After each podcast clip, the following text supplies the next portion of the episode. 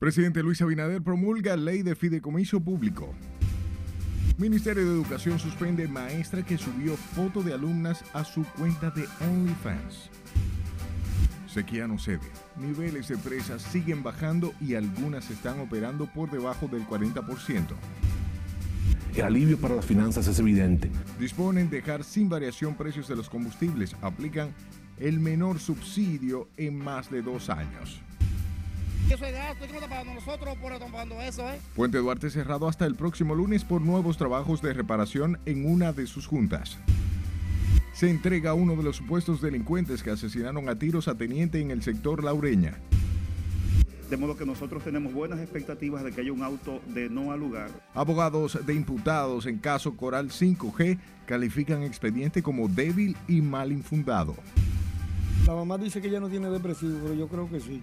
Adolescente que estaba desaparecida desde hace seis días regresa a su casa. Familiares piden una investigación. Es imposible que el olvido pueda vencer ese, ese hecho. Y distintas organizaciones recuerdan hoy, hace 48 años, el asesinato del periodista Orlando Martínez.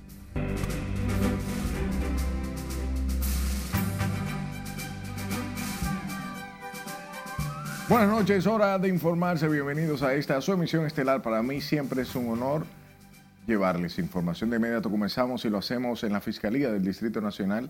Y es que como débil y vacío calificaron los abogados de algunos imputados en los casos de corrupción Coral y Coral 5G, el expediente acusatorio formulado en su contra por el Ministerio Público, tras asegurar que la audiencia preliminar que se le sigue no aguanta un juicio de fondo. Jesús Camilo está en directo desde la Fiscalía del Distrito Nacional. Adelante Camilo, buenas noches. Saludos, buenas noches. Mientras algunas defensas buscan desmeritar las acusaciones, el Ministerio Público asegura que continúa firme y con pruebas en contra de los imputados. De modo que nosotros tenemos buenas expectativas de que haya un auto de no al lugar. Tras exponer sus medios de defensa ante el sexto juzgado de la instrucción que preside la magistrada Yanivet Rivas, abogados de algunos imputados aseguran que han ido desmontando punto por punto las imputaciones del Ministerio Público. Los acusados de conformar un supuesto entramado mafioso, integrado por altos rangos militares, policiales, civiles y empresarios, según sus abogados, saldrán gananciosos con un no al lugar por las supuestas debilidades del expediente, lo que fustigó el órgano acusador. Hemos visto cómo se ha ido diluyendo eh, este caso que en principio presentaba o se presentó con mucho impacto. Pero este caso es una especie de perro de paja. Aparenta ser fuerte y poderoso, pero es hueco y falso en la realidad. De ninguna forma desvirtúan la acusación presentada por el Ministerio Público. Esta acusación es tan contundente que en el día de hoy una de las defensas hizo una defensa positiva admitiendo los hechos presentados por el Ministerio Público. Sin embargo, se tiene previsto que esta noche duerman en sus hogares los imputados, el general Buanerges Reyes Batista, el capitán de navío Franklin Mata Flores, tras variársele este martes la medida de coerción de prisión preventiva por arresto domiciliario y uso de grilletes. Nos dirigiremos a Najayo, hombre, específicamente a CCR 17 para ya así venir con los justiciables, para cada uno ir para su hogar, porque su familia ya lo están esperando. Demostramos que los hechos que trató el Ministerio Público de narrar en una acusación, eso no se configuran, esto no se susumen en la precalificación jurídica dada por ellos y no se basan en elementos de prueba legales y vinculantes con relación al mismo. La audiencia preliminar fue recesada para el próximo lunes a partir de las 9 de la mañana. De acuerdo a la calendarización de la audiencia preliminar, se tiene previsto que la misma pase a juicio de fondo en los próximos días. Paso ahora contigo al set de noticias. Gracias Camilo por la información y la Policía Nacional informó hoy que fue apresado un menor de 16 años acusado de participar en el robo de ocho motocicletas a través de diferentes modalidades de delitos. Al momento del arresto, el joven se desplazaba en una moto junto a otros presuntos delincuentes quienes emprendieron la huida por lo que las autoridades iniciaron un proceso de localización y captura. Nacional continuará dando seguimiento a este caso a fin de apresar al reconocido delincuente y de nombre Gerald, así como también a otros reconocidos delincuentes que forman parte de una estructura mafiosa que se dedica al despojo de motocicletas y la venta posteriormente a diferentes personas. Policía en Moca dijo que el cuerpo del orden seguirá arreciando en esa ciudad las labores para mantener el orden y la seguridad ciudadana. Y sepa que se entregó a las autoridades uno de los supuestos asesinos del teniente adscrito al Departamento de Prensa de la Presidencia de la República Dominicana. La entrega del joven que no fue identificado la hizo un integrante de la Comisión de Derechos Humanos del sector Cancela en la Oreña Santo Domingo Este.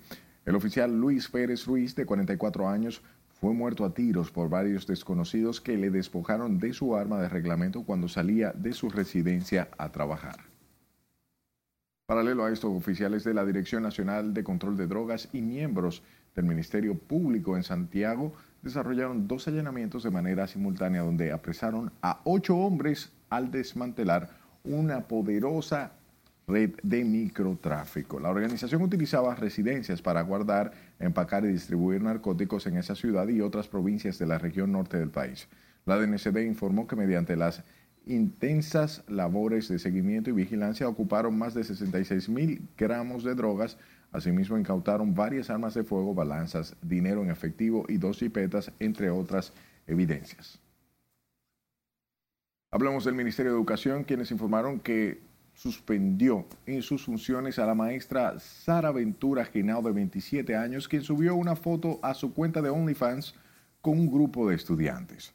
La madre de una de las estudiantes fue quien hizo formal denuncia de la acción de Ventura Genao, quien imparte docencia en el Liceo Francisco de Rosario Sánchez del municipio El Factor en la provincia María Trinidad Sánchez. La docente es conocida virtualmente como la profesora bisexual. Por el hecho, padres y comunitarios exigen que sea destituida y sometida a la justicia, a la justicia por exponer a menores de edad en la plataforma OnlyFans. De su lado, la niña que se encontraba desaparecida desde el pasado sábado regresó hoy a su hogar sana y salva. Se informó que la adolescente volvió a su hogar por su propia voluntad. Catherine Guillén da seguimiento al tema y nos trae el siguiente reporte. La mamá dice que ella no tiene depresivo, pero yo creo que sí. Porque exactamente ella conmigo se trata de maravilla y de que ella me estaba tirando unos mensajes echándome la culpa a mí, a la mamá, de cómo ella está, que es por falta de cariño. La niña llegó a su casa sola esta mañana en momentos en que su padre se encontraba identificando un cadáver que las autoridades encontraron en la sursa. Ella me enseñó un poloche, como ella cargaba un poloche negro, pues yo dije, ese no es poloche de ella, porque el poloche de ella no tiene letrero, el que ella cargaba. Y ese pantalón, ¿usted lo reconoce? No, ese pantalón es de ella. Y la mamá me dijo, mira, pero que tu, tu, hermana le regaló un pantalón así una vez. Digo, ese no es de ella, ese no es. Yo soy que conozco la ropa de ella porque yo soy que se la lavo. Entonces, ahí ella se sentó. La niña. Sí, y un, y un, y un tío de ella que estaba ahí dijo, pero mírala ahí. Y la hermana mía tiró en llanto y todo el mundo como y la abrazó.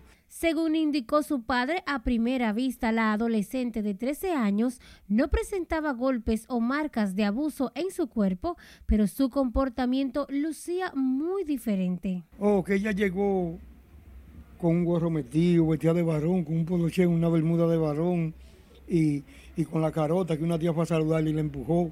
Los muchachitos amiguitos se le acercaron y lo empujó y así y no, y no quería nada con nadie, tanto así que usted sabe que la fiscal es psicóloga. La niña ahora se encuentra en casa de su abuela resguardada por sus familiares, quienes pretenden llevarla a donde profesionales para ser evaluada. Y ella, yo fui, ella llegó aquí. En cara. En cara, se metió para adentro y dice, ni la cuesta, yo le dije, pero, eh, ¿quiere comida? Y ella me dijo, no. Y le pasé la mano, dice, yo te quiero. Yo estaba, yo estaba sufriendo por ti, yo no comía. Y ella me miró así.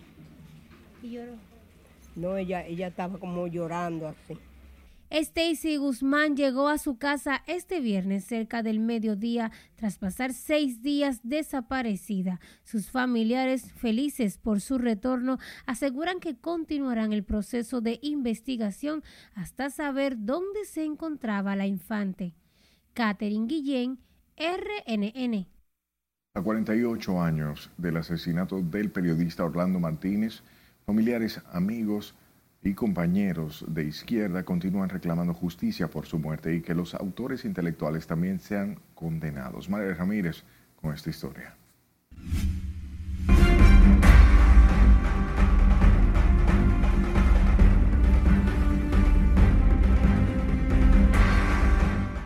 Una ofrenda floral en el lugar de su muerte, la Universidad Autónoma de Santo Domingo y grupos de izquierda conmemoraron un año más del asesinato del periodista Orlando Martínez Howley.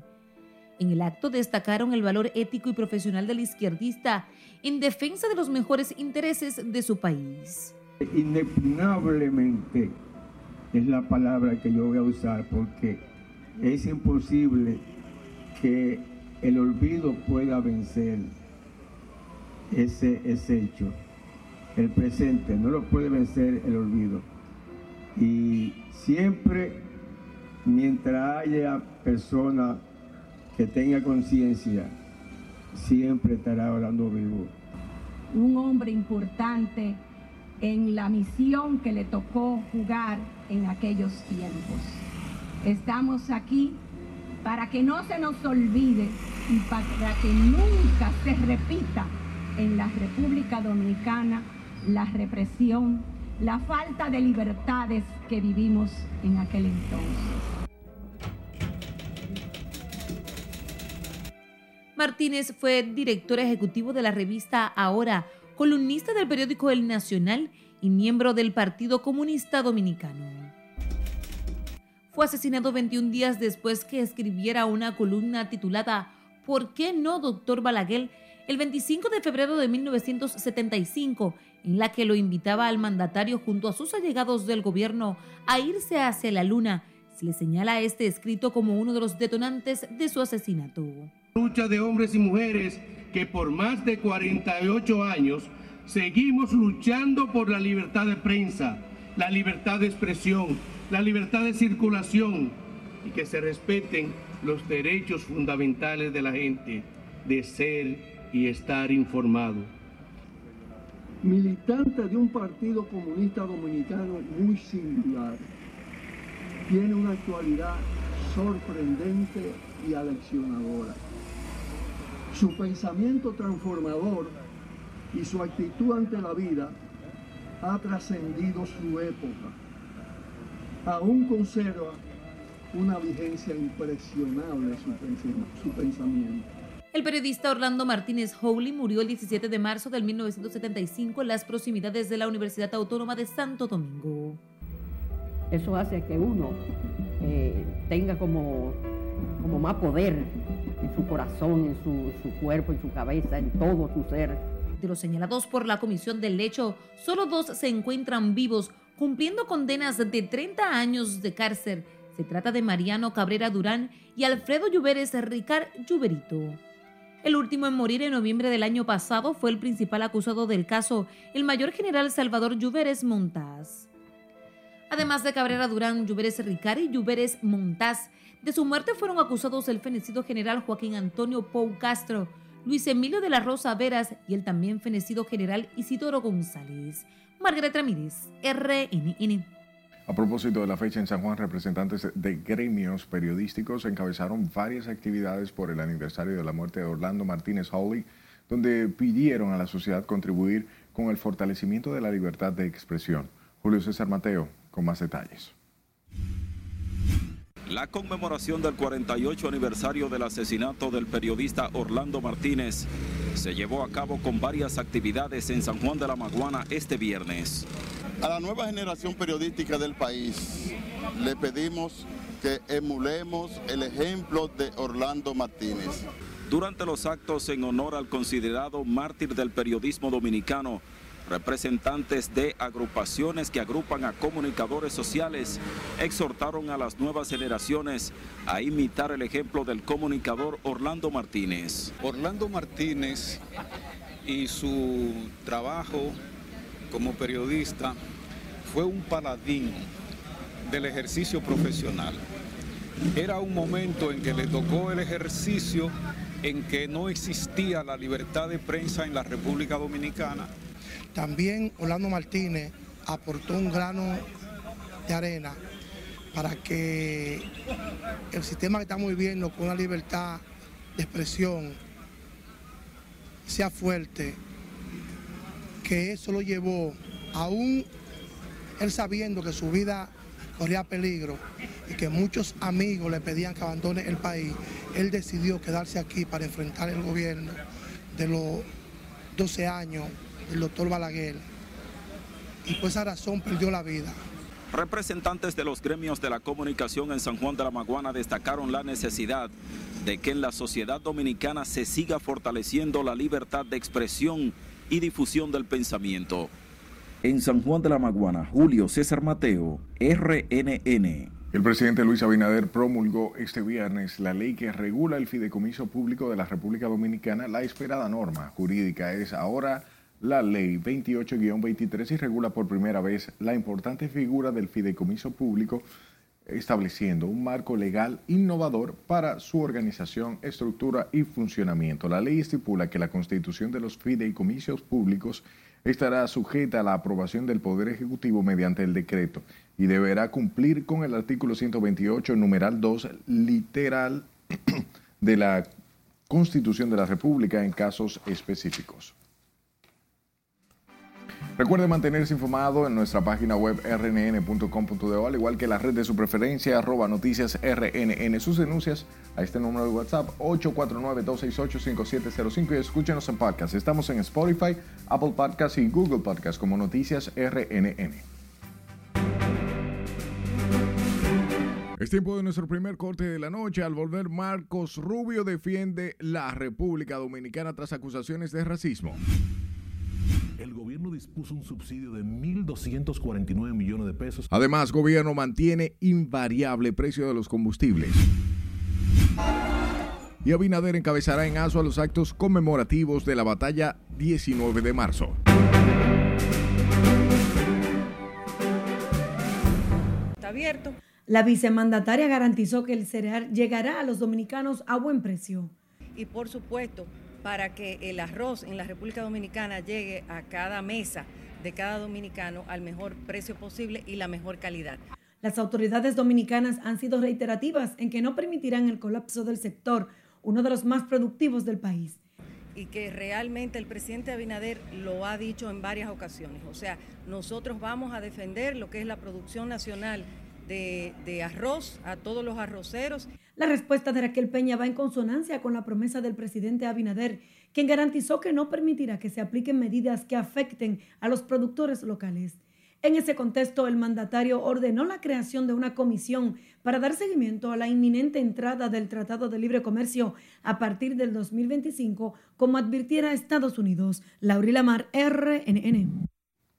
Legisladores de oposición recomendaron este viernes al gobierno llevar a la Organización Mundial del Comercio el Tratado Libre y el desmonte arancelario del arroz procedente de Estados Unidos. Nelson Mateo con estos detalles. No tuvimos quien nos defendiera. Firmado el 5 de agosto del 2003 en el ocaso del cuatrenio del entonces presidente Hipólito Mejía, 16 años después, el Tratado de Libre Comercio viene a convertirse en un dolor de cabeza para la producción arrocera nacional. Nosotros nos adherimos a un acuerdo en que ya todo estaba consensuado y otros países en ese acuerdo lograron proteger productos. Nosotros no protegimos nada. El acuerdo con Centroamérica permitirá que en los próximos dos años Estados Unidos pueda llevar al mercado dominicano su arroz libre de aranceles. Tú que eres abogado sabes, todos los plazos se cumplen. Ahora se está cumpliendo el plazo. Hace 20 años dijeran eso, ah, 20 años. Se están cumpliendo los plazos porque todos los plazos se cumplen y ahora nosotros estamos en una situación muy difícil. Y reitero, busquen lo que pasó con Haití. Haití al firmar un acuerdo como esto desbarató toda su producción nacional y miren la situación en que está. Los productores locales temen que bajo la gracia que el Tratado de Libre Comercio reserva a Estados Unidos a partir del 2025, la competencia que generará la cantidad y la calidad del producto americano quiebre los productores nacionales. Todos estamos expuestos a que esta cosecha sea la última cosecha que se haga en el país, porque los costos de producción están por encima de cómo hay un precio de sustentación. La oposición peledeísta de su lado está dispuesta a respaldar que el gobierno lleve el problema del TLC a la Organización Mundial del Comercio. Eso hay que buscar la manera eh, de proteger a los productores para que ese artículo básico del consumo del pueblo dominicano le llegue a precios que el pueblo pueda adquirir. El Tratado de Libre Comercio fue un convenio multilateral negociado en el 2003 primero entre Centroamérica y Estados Unidos y luego en agosto de 2004 con la República Dominicana entrando en vigencia en el 2007. Nelson Mateo, RNN. Vamos a Santiago, donde amas de casa piden la intervención de las autoridades ante el aumento de algunos artículos de la canasta básica. Con la historia Junior Martin. El clamor de las amas de casas es que las autoridades puedan incentivar para que se aumente la producción en el campo y que los artículos de primera necesidad lleguen a mejor precios a la población. Mira, el pollo a 80 pesos la libra. El pollo, que no está, no, está, no está bien. A 80 pesos el pollo. ¿Y qué otra cosa está cara? La bichuela a 60, la javita, pero tampoco está bien. Arroz a 40 que sea lo que Dios quiera, pero si pueden hacer algo, que lo hagan por nosotros los pobres. Los precios de los vegetales, de acuerdo a comerciantes, se encuentran estables, pero señalan que sus ventas se han desplomado en este mercado hospedaje yaque. El tomate está a 20 pesos la libra, la papa está a 30, la zanahoria está a 20 pesos, el ají está a 40 pesos, la cebolla tiene, tengo a 40 y a 30. Hay dos tipos de precios. Y el ajo está a 90 pesos. Ahora la cosa está media cómoda. Las batatas están a 15 pesos. Puede hacer que ahorita, cuando la Semana Santa se acerque más, puede ser que las batatas suban un poquito. Otros atribuyen las salsas a factores internacionales y afirman los precios aquí en el país se encuentran más bajos que en otros países. Es un asunto que es en el mundo entero, no es en este país. El mundo entero está caro todo. Tú pones a España y ya tú sabes, pones a Italia y ya tú sabes, por la nube todo. Estados Unidos ha triplicado todo, el mundo entero. Pero yo hallo que todo está barato siempre y cuando usted tenga con qué comprar, porque malo es que no haya. Malo que usted tenga dinero y no encuentre la mercancía, pero si usted tengo... a buen precio?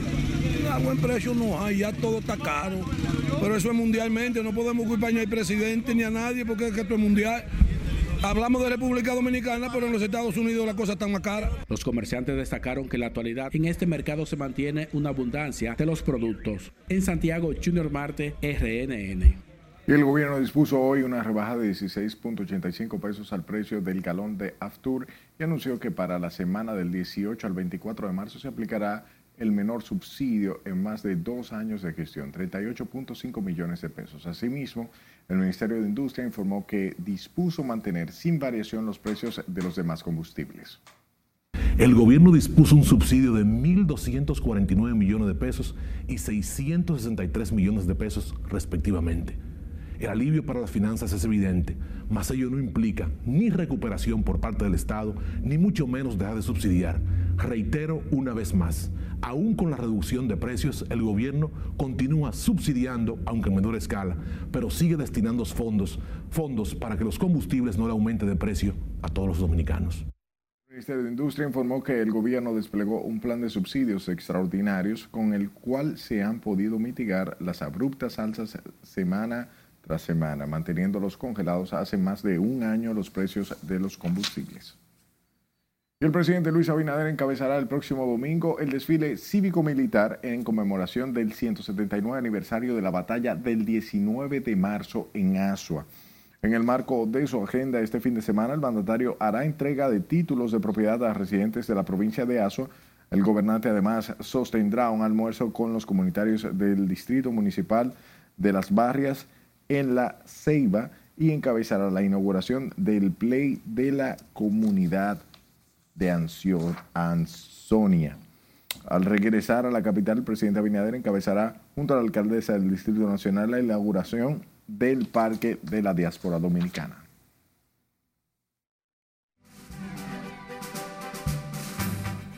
En el plano internacional, miembros de la ONU analizan crisis humanitaria de Haití, mientras que el Kremlin asegura acusación en contra del presidente ruso son nulas.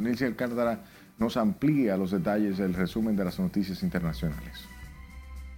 Funcionarios y socios de la Organización de las Naciones Unidas concluyeron este viernes una visita de dos días a Haití para evaluar cómo las agencias de trabajo humanitario pueden ampliar sus operaciones en respuesta a la crisis sin precedentes que vive el país en ese renglón. El grupo fue recibido por el primer ministro haitiano Ariel Henry, los altos funcionarios del gobierno, diplomáticos acreditados en el país, personas afectadas por la crisis y representantes de comunidades en zonas controladas o influenciadas por bandas criminales.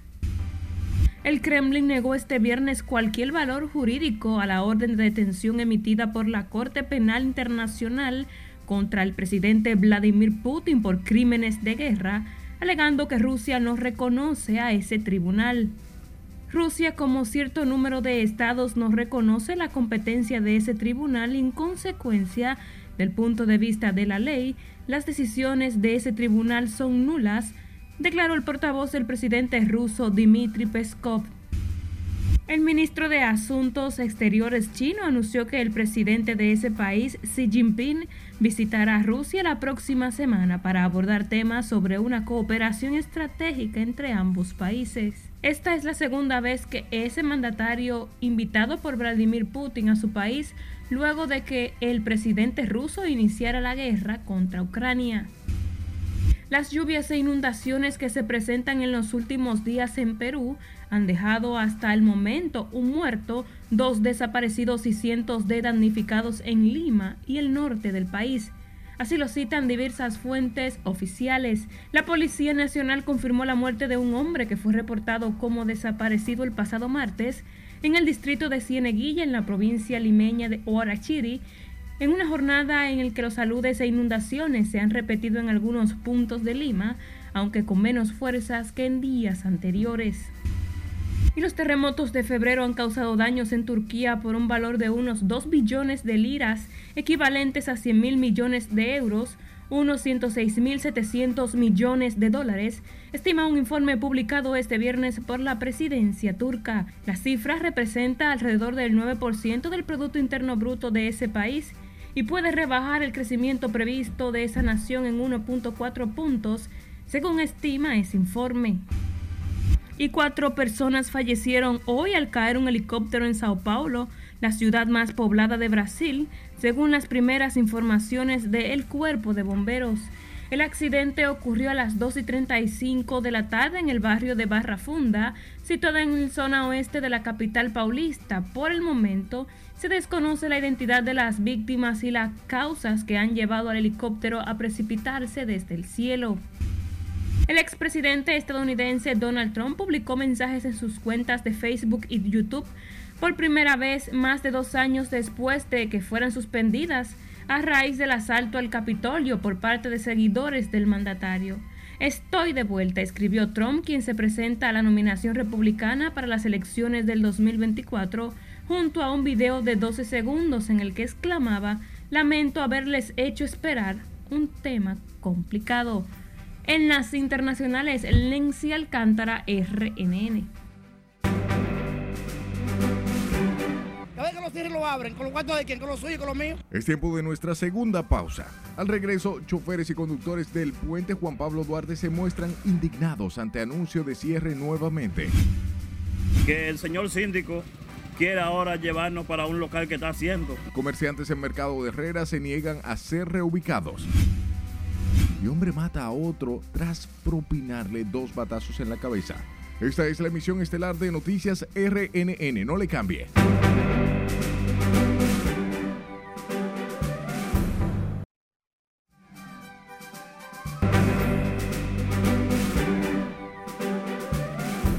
Gracias por su tiempo. Ciudadanos de esta ciudad reaccionaron indignados ante el anuncio del nuevo cierre del puente Juan Pablo Duarte para proceder a reparar las juntas que han presentado problemas de adherencia. Catherine Guillén está en vivo desde la cabeza de este puente que representa la principal vía de comunicación entre el Distrito Nacional y el municipio Santo Domingo Este. Adelante, buenas noches. Gracias, buenas noches. Los ciudadanos consultados entienden que el cierre de este puente provocaría grandes entaponamientos y por ende molestias entre quienes usan esta vía de comunicación. A partir de las 9 de la noche de este viernes 17 y hasta las 5 de la mañana del lunes 20 de este mes de marzo, el puente Juan Pablo Duarte permanecerá cerrado totalmente para proceder a reparar las juntas que han presentado problemas de adherencia. ¿Cuántas veces van a cerrar? Y eso es gasto, ¿y no está pagando nosotros? Por están pagando eso, ¿eh? A ellos no les importa eso. A ellos no les importa eso, ¿eh? Claro que sí, porque con mi cuarto están trabajando ellos en el puente. Cada vez que los cierren lo abren, con los cuartos de quién, con los suyos con los míos.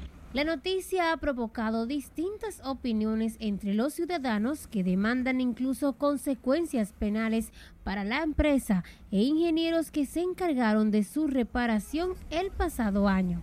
Esos ingenieros que hay que buscarlo y meterlos presos, porque se robaron el dinero del Estado y del pueblo. Un gasto. Gasto, porque que, si, si duraron más, más o menos aproximadamente casi dos meses, eh, en lo aproximado y vuelven a cerrarlo, eso es, es, como una pérdida de tiempo, absolutamente. ¿Tú crees que debe haber consecuencias para los ingenieros que lo hicieron? Claro, claro que tiene que haber porque no hicieron bien su trabajo. No, eso está bien porque ese trabajo está mal hecho, porque que, dime tú, un, un, puente con apenas poco tiempo de, de recién elaborado ya, de está, está roto. ¿El cierre de este puente representa una problemática para el transporte? Un poco de tapón, pero hay que hacerlo.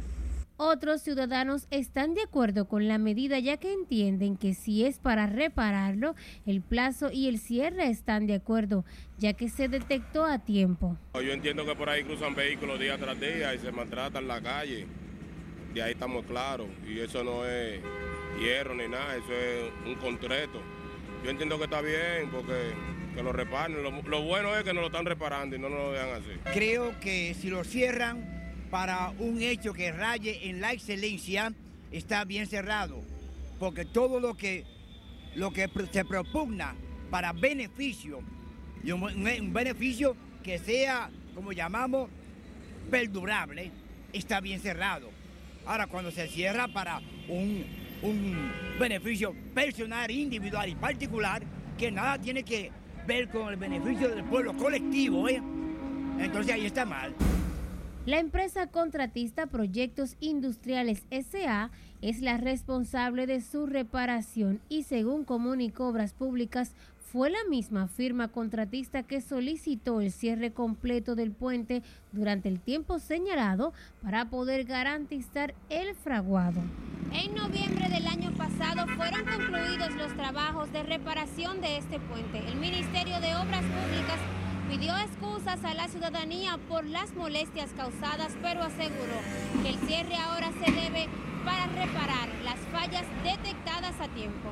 Esto es todo lo que tengo desde el pueblo Juan Pablo Duarte para Noticias RNN. Retorno contigo al estudio. Gracias, Catherine. Comerciantes del mercado de Herrera en Santo Domingo Oeste manifestaron su rechazo a las pretensiones del alcalde José Andújar desalojarlos de sus puestos de trabajo y reubicarlos en un área donde aseguran que no hay condiciones para organizarse. Jesús Camilo con el tema. Los mercaderes de Herrera aseguran que no es factible el plan de desalojo que tiene previsto la alcaldía de Santo Domingo Oeste, debido al reducido espacio donde pretende reubicarlos. Se quejan de que la medida es arbitraria y atropellante por parte del ayuntamiento, ya que su movilización conlleva el pago de unos impuestos que lo llevaría a desaparecer. Que el señor síndico quiere ahora llevarnos para un local que está haciendo. Nosotros no no, no nos ponemos a eso. Pero lo que está haciendo es son mesitas pequeñas. Nosotros que tenemos puestos, tú puedes ver el puesto mío aquí. Tenemos puestos grandes. Ahora además, después que lleguemos allí, que nos den un pasillito, que no cabe nada. ¿Qué vamos a hacer? Y además de eso nos dan, que quiere cobrar 70 mil pesos por cada puesto. La situación es que el señor síndico Andújar nos quiere sacar de aquí para llevarnos para una posigla. A una posigla que cuando llueve, cuando está nublado, es una inundación de una vez. Que no puede pasar gente por ahí si no hay cargado, como los chivos. Aquí lo que vemos un grupo de hombres que lo que queremos es trabajar, echar para adelante, y se nos están corrompiendo. Dije que la delincuencia, que se acabe, que esto. Pero entonces lo que estamos haciendo es subir la delincuencia. Consideran además que el mercado debe ser preservado, ya que es una alternativa para las familias de menores ingresos, donde pueden conseguir productos de calidad y a bajos precios. Lo que queremos es que nos ubiquen en un sitio que vayan a estar más cómodos y que la gente que llegue esté más cómodo. No se puede desalojar a las personas así, sin saber dónde se van a meter. Porque aquí lo que viven es desbaratando vainas, sin saber si esa gente pagan casa, tienen hijos, que le dan que comer a sus hijos. Necesitamos que usted ponga un local para nosotros poder estar cómodos. Porque lo que nos están ofreciendo son locales muy pequeños donde no cabe absolutamente nada propietarios de puestos de venta en el mercado de Herrera. Aseguran además que no se oponen a su reubicación. Sin embargo, advirtieron que debe ser de manera digna, ya que de lo contrario llegarán hasta las últimas consecuencias para preservar sus negocios. Jesús Camilo RNN. El presidente de la Asociación Nacional de Clínicas Privadas, doctor Rafael Mena, cuestionó de dónde saldrán las fondas o bien los fondos para la aplicación del Plan Básico de Salud, mientras los pacientes esperan los acuerdos entre el Colegio Médico Dominicano y el gobierno los beneficie. Si le dice aquí no, con más. Estamos esperando, son las acciones concretas, porque ahora solamente un, uno de los sectores que ha hecho la propuesta. Aunque no se ha determinado el monto ni cuándo iniciará la ampliación del Plan Básico de Seguridad Social, los diferentes actores están optimistas. En ese sentido, el presidente de la Asociación Nacional de Clínicas Privadas, doctor Rafael Mena, dijo que no está opuesto con la modificación de la seguridad social, pero cuestionó de dónde saldrán los recursos. Nosotros no tenemos ningún inconveniente con que se arregle, pero a nosotros hay que decirnos, a nosotros hay que decirnos la parte económica, cómo lo vamos a hacer, porque nosotros no tenemos el dinero. Esa fue la respuesta que yo tuve de, en esta situación. O sea, que inclusive se me amplió más y me dijeron que ellos estaban esperando que el gobierno fuera el que, el que supliera esa parte. Mena dijo esperar lo acordado beneficia a los pacientes y a su vez los prestadores. Y ver que sea lo mejor para los pacientes, porque una vez los pacientes eh, se hagan beneficiados, las clínicas podrán sobrevivir eh, de una manera eh, más aceptable. Mientras los afiliados a la seguridad social están optimistas con la ampliación del seguro de salud y el catálogo de medicamentos. Vamos a pedirle a Dios que, que Él cumpla con, con la promesa que le ha dado al pueblo, porque nosotros los pobres estamos viviendo una situación que solamente Dios sabe medicamento caro, consulta cara, uno no sabe. Yo necesito que el gobierno no le dé aumento a esa gente porque nosotros en verdad somos pobres y necesitamos ese seguro.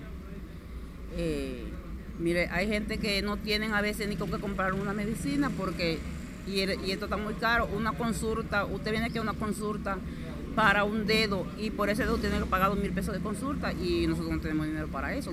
hay gente que somos demasiado pobres.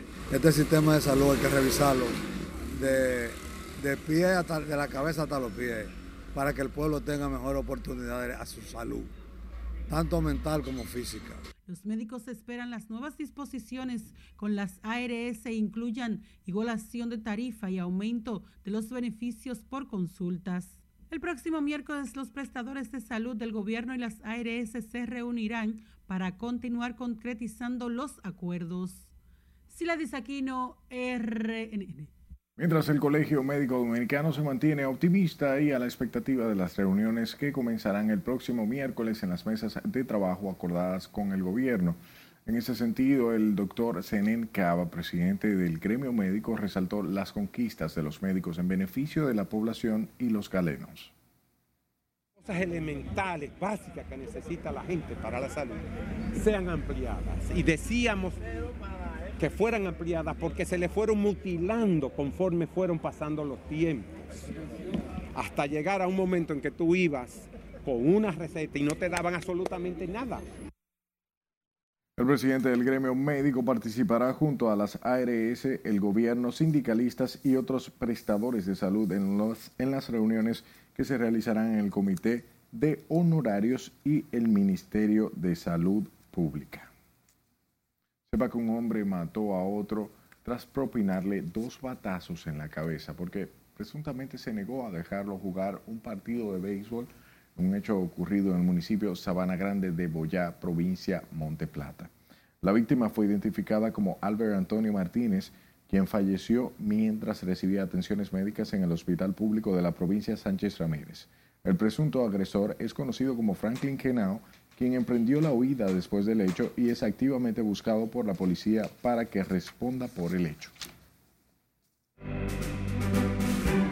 Alinear para el sector mujer. Vamos a nuestra última pausa. Al volver, Liga Municipal Dominicana presenta programa Mujer y Liderazgo. Además, las presas del país continúan trabajando el 50% por la sequía. Y habilitan una tercera función para el concierto de Ana Gabriel. Ya volvemos.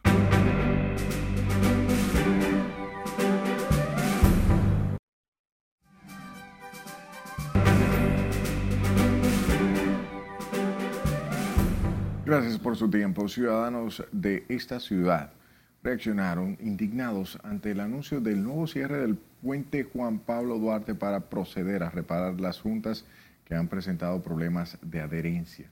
Catherine Guillén está en vivo desde la cabeza de este puente que representa la principal vía de comunicación entre el Distrito Nacional y el municipio Santo Domingo Este. Adelante, buenas noches.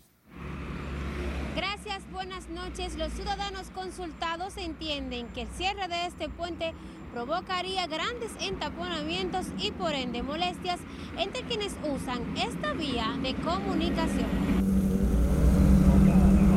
A partir de las 9 de la noche de este viernes 17 y hasta las 5 de la mañana del lunes 20 de este mes de marzo, el puente Juan Pablo Duarte permanecerá cerrado totalmente para proceder a reparar las juntas que han presentado problemas de adherencia. ¿Cuántas veces van a cerrar?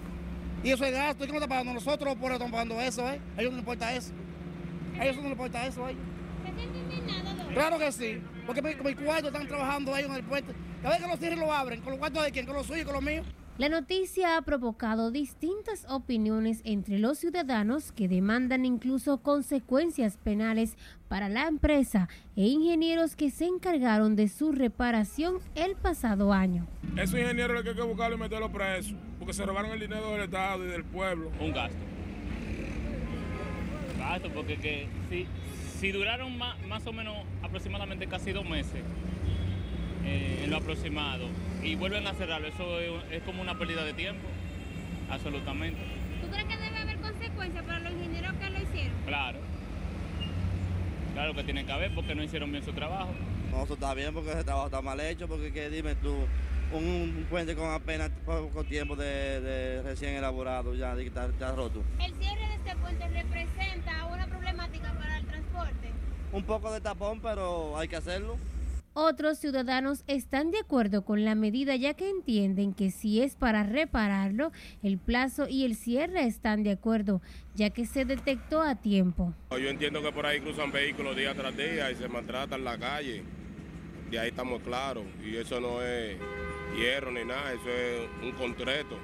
Yo entiendo que está bien porque que lo reparen. Lo, lo bueno es que no lo están reparando y no nos lo dejan así. Creo que si lo cierran para un hecho que raye en la excelencia, está bien cerrado.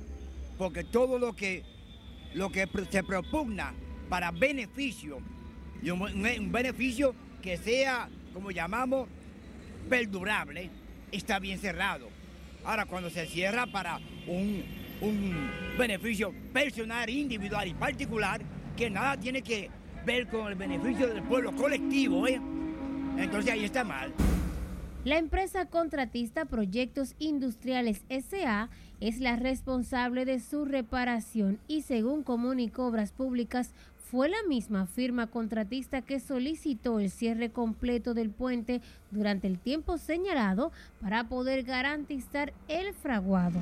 En noviembre del año pasado fueron concluidos los trabajos de reparación de este puente. El Ministerio de Obras Públicas pidió excusas a la ciudadanía por las molestias causadas, pero aseguró que el cierre ahora se debe para reparar las fallas detectadas a tiempo. Esto es todo lo que tengo desde el pueblo Juan Pablo Duarte para Noticias RNN. Retorno contigo al estudio. Gracias, Catherine. Comerciantes del mercado de Herrera en Santo Domingo Oeste manifestaron su rechazo a las pretensiones del alcalde José Andújar de desalojarlos de sus puestos de trabajo y reubicarlos en un área donde aseguran que no hay condiciones para organizarse. Jesús Camilo con el tema. Los mercaderes de Herrera aseguran que no es factible el plan de desalojo que tiene previsto la alcaldía de Santo Domingo Oeste, debido al reducido espacio donde pretende Se quejan de que la medida es arbitraria y atropellante por parte del ayuntamiento, ya que su movilización conlleva el pago de unos impuestos que lo llevaría a desaparecer. Que el señor síndico quiere ahora llevarnos para un local que está haciendo. Nosotros no, no, no nos ponemos a eso. Pero lo que está haciendo es, son mesitas pequeñas. Nosotros que tenemos puestos, tú puedes ver el puesto mío aquí. Tenemos puestos grandes. Ahora además, después que lleguemos allí, que nos den un pasillito, que no cabe nada. ¿Qué vamos a hacer? Y además de eso nos dan, que quiere cobrar 70 mil pesos por cada puesto. La situación es que el señor síndico Andújar nos quiere sacar de aquí para llevarnos por una posigla a una posigla que cuando llueve, cuando está nublado, es una inundación de una vez, que no puede pasar gente por ahí si no hay cargado, como los chivos. Aquí lo que vemos es un grupo de hombres que lo que queremos es trabajar, echar para adelante, y se nos están corrompiendo. Dije que la delincuencia, que se acabe, que esto. Pero entonces lo que estamos haciendo es subir la delincuencia. Consideran además que el mercado debe ser preservado, ya que es una alternativa para las familias de menores ingresos donde pueden conseguir productos de calidad y a bajos precios. Lo que queremos es que nos ubiquen en un sitio que vaya a estar más cómodo y que la gente que llegue esté más cómodo. No se puede desalojar a las personas así, sin saber dónde se van a meter, porque aquí lo que viven es desbaratando vainas, sin saber si esa gente pagan casa, tienen hijos, que le dan que comer a sus hijos. Necesitamos que usted ponga un local para nosotros poder estar cómodos porque lo que nos están ofreciendo son locales muy pequeños donde no cabe absolutamente nada. Propietarios de puestos de venta en el mercado de Herrera aseguran además que no se oponen a su reubicación. Sin embargo, advirtieron que debe ser de manera digna, ya que de lo contrario llegarán hasta las últimas consecuencias para preservar sus negocios. Jesús Camilo RNE. El presidente de la Asociación Nacional de Clínicas Privadas, doctor Rafael Mena, cuestionó de dónde saldrán las fondas o bien los fondos para la aplicación del Plan Básico de Salud, mientras los pacientes esperan los acuerdos entre el Colegio Médico Dominicano y el gobierno los beneficie. Si le dice aquí no, ¿cómo más? Estamos esperando, son las acciones concretas, porque ahora solamente un, uno de los sectores que ha hecho la propuesta. Aunque no se ha determinado el monto ni cuándo iniciará la ampliación del Plan Básico de Seguridad Social, los diferentes actores están optimistas. En ese sentido, el presidente de la Asociación Nacional de Clínicas Privadas, doctor Rafael Mena, dijo que no está opuesto con la modificación de la seguridad social, pero cuestionó de dónde saldrán los recursos. Nosotros no tenemos ningún inconveniente con que se arregle, pero a nosotros hay que decirnos, a nosotros hay que decirnos la parte económica, cómo lo vamos a hacer, porque nosotros no tenemos el dinero. Esa fue la respuesta que yo tuve de, en esta situación. O sea, que inclusive se me amplió más y me dijeron que ellos estaban esperando que el gobierno fuera el que, el que supliera esa parte. Mena dijo esperar lo acordado beneficia a los pacientes y a su vez los prestadores. Y ver que sea lo mejor para los pacientes, porque una vez los pacientes eh, se hagan beneficiados, las clínicas podrán sobrevivir eh, de una manera eh, más aceptable. Mientras los afiliados a la seguridad social están optimistas con la ampliación del seguro de salud y el catálogo de medicamentos. Vamos a pedirle a Dios que, que Él cumpla con, con la promesa que le ha dado al pueblo, porque nosotros los pobres estamos viviendo una situación que solamente Dios sabe medicamento caro, consulta cara, uno no sabe. Yo necesito que el gobierno no le dé aumento a esa gente porque nosotros en verdad somos pobres y necesitamos ese seguro. Eh, mire, hay gente que no tienen a veces ni con qué comprar una medicina porque, y esto está muy caro, una consulta, usted viene aquí a una consulta para un dedo y por ese dedo tiene que pagar dos mil pesos de consulta y nosotros no tenemos dinero para eso. hay gente que somos demasiado pobres. Este sistema de salud hay que revisarlo de, de pie hasta, de la cabeza hasta los pies, para que el pueblo tenga mejores oportunidades a su salud, tanto mental como física. Los médicos esperan las nuevas disposiciones con las ARS incluyan igualación de tarifa y aumento de los beneficios por consultas. El próximo miércoles los prestadores de salud del gobierno y las ARS se reunirán para continuar concretizando los acuerdos. Sila Disaquino, RNN. Mientras el Colegio Médico Dominicano se mantiene optimista y a la expectativa de las reuniones que comenzarán el próximo miércoles en las mesas de trabajo acordadas con el gobierno. En ese sentido, el doctor Zenén Cava, presidente del gremio médico, resaltó las conquistas de los médicos en beneficio de la población y los galenos. Cosas elementales, básicas que necesita la gente para la salud, sean ampliadas. Y decíamos que fueran ampliadas porque se le fueron mutilando conforme fueron pasando los tiempos. Hasta llegar a un momento en que tú ibas con una receta y no te daban absolutamente nada. El presidente del gremio médico participará junto a las ARS, el gobierno, sindicalistas y otros prestadores de salud en, las reuniones que se realizarán en el Comité de Honorarios y el Ministerio de Salud Pública. Sepa que un hombre mató a otro tras propinarle dos batazos en la cabeza porque presuntamente se negó a dejarlo jugar un partido de béisbol, un hecho ocurrido en el municipio Sabana Grande de Boyá, provincia Monte Plata. La víctima fue identificada como Albert Antonio Martínez, quien falleció mientras recibía atenciones médicas en el hospital público de la provincia Sánchez Ramírez. El presunto agresor es conocido como Franklin Kenao quien emprendió la huida después del hecho y es activamente buscado por la policía para que responda por el hecho. Alinear para el sector Vamos a nuestra última pausa. Al volver, Liga Municipal Dominicana presenta programa Mujer y Liderazgo. Además, las presas del país continúan trabajando el 50% por la sequía y habilitan una tercera función para el concierto de Ana Gabriel. Ya volvemos.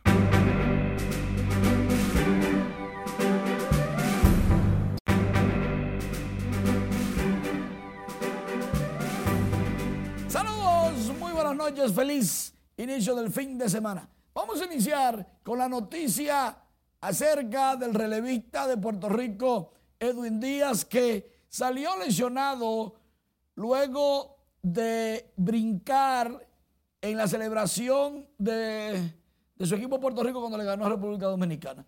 Salió bien, se va a perder el 2023, ocho meses de recuperación, Edwin Díaz, y el dinero se lo va a pagar el seguro. Vámonos al juego. Puerto Rico contra México, cuartos de final. Javier Báez pega cuadrangular y lo perrea, se lo goza. Puerto Rico ya ganaba 2 por 0.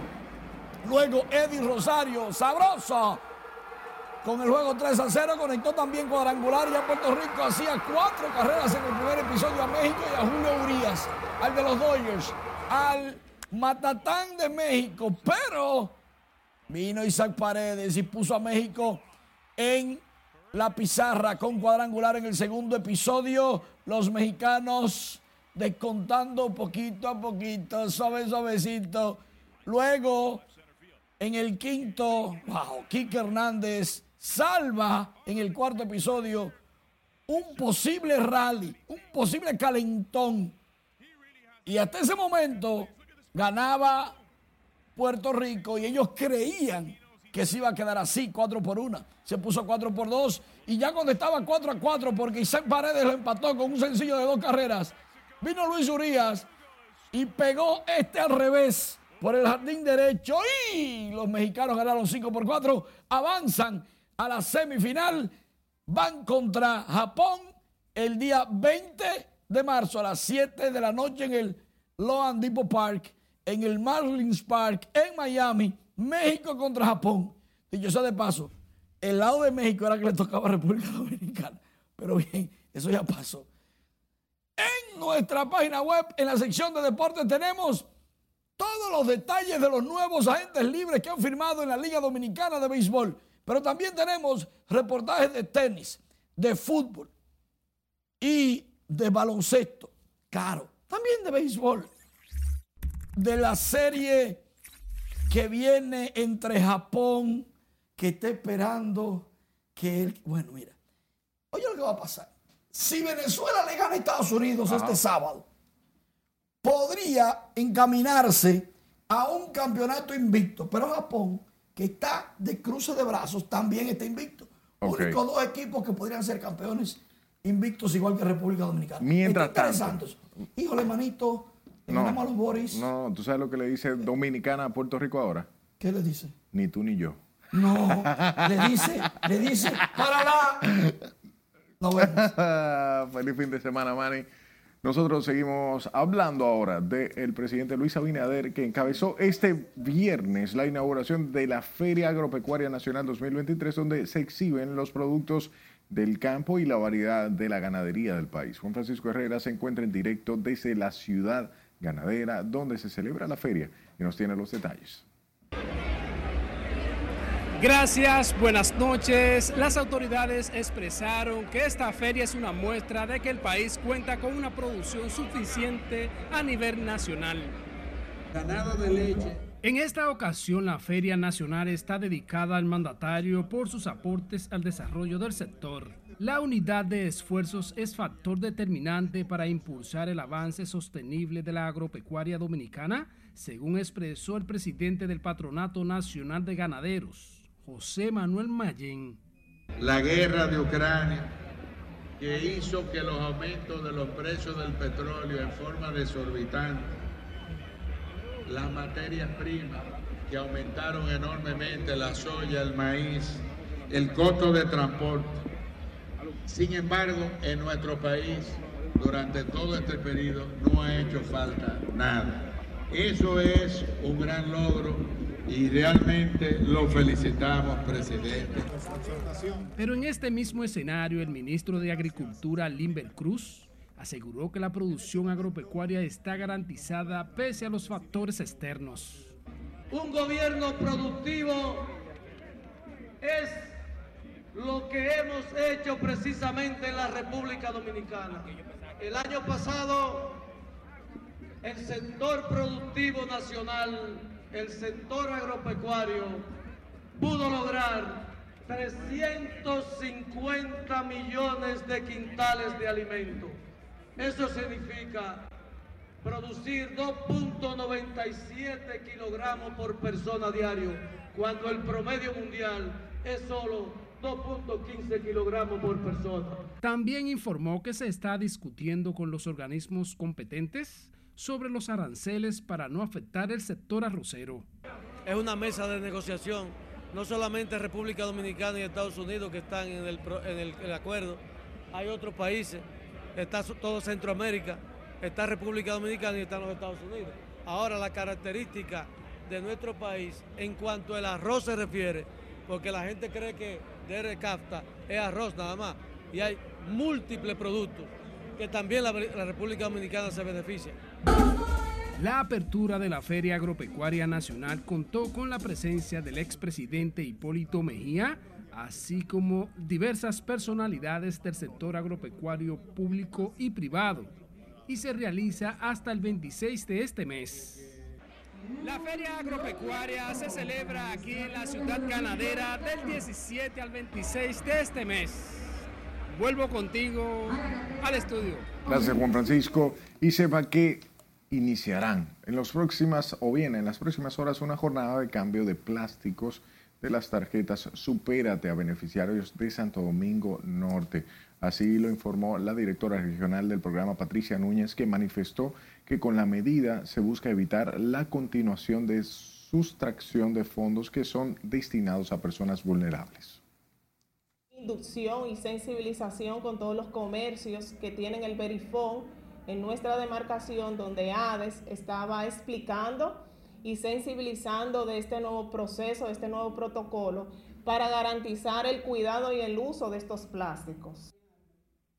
Dio las declaraciones al participar en la graduación del primer módulo de música de la banda juvenil de la nueva Barquita que se forma en el Centro Tecnológico y Comunitario de esa barriada. con el propósito de fortalecer las oportunidades de desarrollo de las mujeres en los territorios a partir del empoderamiento y promoción del liderazgo femenino, la Liga Municipal Dominicana dio apertura al programa de formación Mujer y Liderazgo que se desarrollará en diferentes municipios de todo el país. Con el programa se busca actualizar e impulsar a nivel nacional el liderazgo de la mujer dominicana, enfocándose en desarrollar las habilidades y capacidades de las participantes en el marco de las oportunidades que brinda el contexto actual. Trata de alinear para el sector mujer uno de los roles fundamentales de la Liga Municipal Dominicana, la formación, la capacitación, que la hacemos horizontal para hombres y mujeres de manera holística. Pero aquí se trata de aperturar un proceso de formación en ocho de las regiones del país para fortalecer el liderazgo y la capacidad de nuestras mujeres.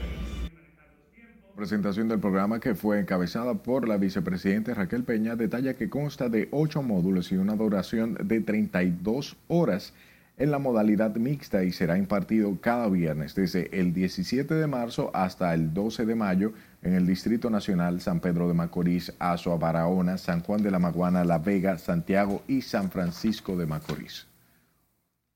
Escuche, las presas están operando entre un 50 y un 52% de su capacidad como consecuencia de la sequía estacional que afecta al país. Se informó que la presa ubicada sobre el río Jima entre La Vega y Monseñor Noel es la que está presentando mayor dificultad ya que está operando con un nivel de 112.5 metros cúbicos, equivalente a menos de un 40% de su capacidad con el agravante de que continúa descendiendo. De igual manera, el nivel de agua de la presa de, de Tavera, ubicada en la provincia de Santiago de los Caballeros, también está en descenso, lo que podría afectar el servicio de agua potable a los pobladores de Santiago y algunos municipios de la provincia Espaillat. Nuevas funciones de conciertos que se realizarán en Santo Domingo. Esta y otras noticias artísticas nos cuenta nuestra compañera Ivonne Núñez. Buenas noches. Muchísimas gracias y muy buenas noches. Una de ellas es del mexicano Carlos Rivera, que abren una segunda función en el Teatro Nacional. Si yo me la acogida y expectativa del talentoso artista romántico para su primer concierto en la República Dominicana de la mano del empresario artístico César Suárez Jr. ha sido todo un éxito, por lo que la producción anunció una segunda función para la noche del 25 de abril. Con escenario en el Teatro Nacional Eduardo Brito Sala Carlos Piantini, el cantante presentará su Un Tour a todas partes las noches del 25 y 26 de abril.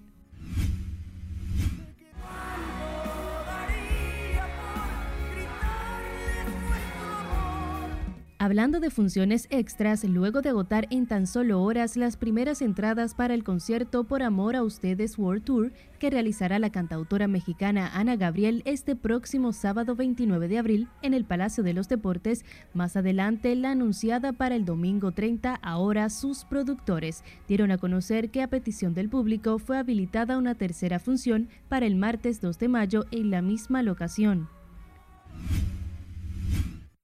eso lo sé yo. Que tal vez no me convenga, eso lo sé yo. Wasson Brazovan será el responsable de uno de los momentos musicales de Premio Soberano 2023. Acroarte dio a conocer la información a través de un comunicado, develando de esta manera el cuarto segmento musical de la Fiesta del Arte y la Cultura, que se llevará a cabo el próximo 22 de marzo en el Teatro Nacional bajo la producción de Alberto Sayas.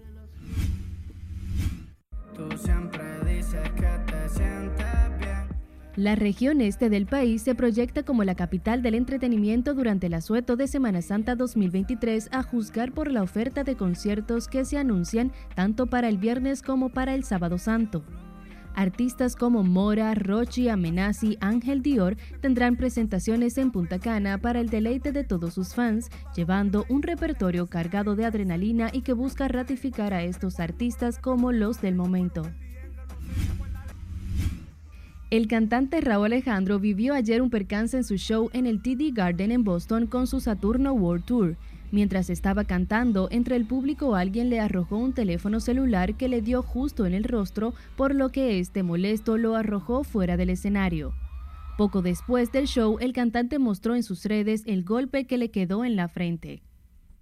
Y Rao, a pesar de mostrar su enojo, pidió a sus fans que tengan cuidado para una próxima, ya que pudo haber ocurrido algo peor. Hasta aquí diversión, que tengan un buen fin de semana. Gracias, Ivonne, por las informaciones.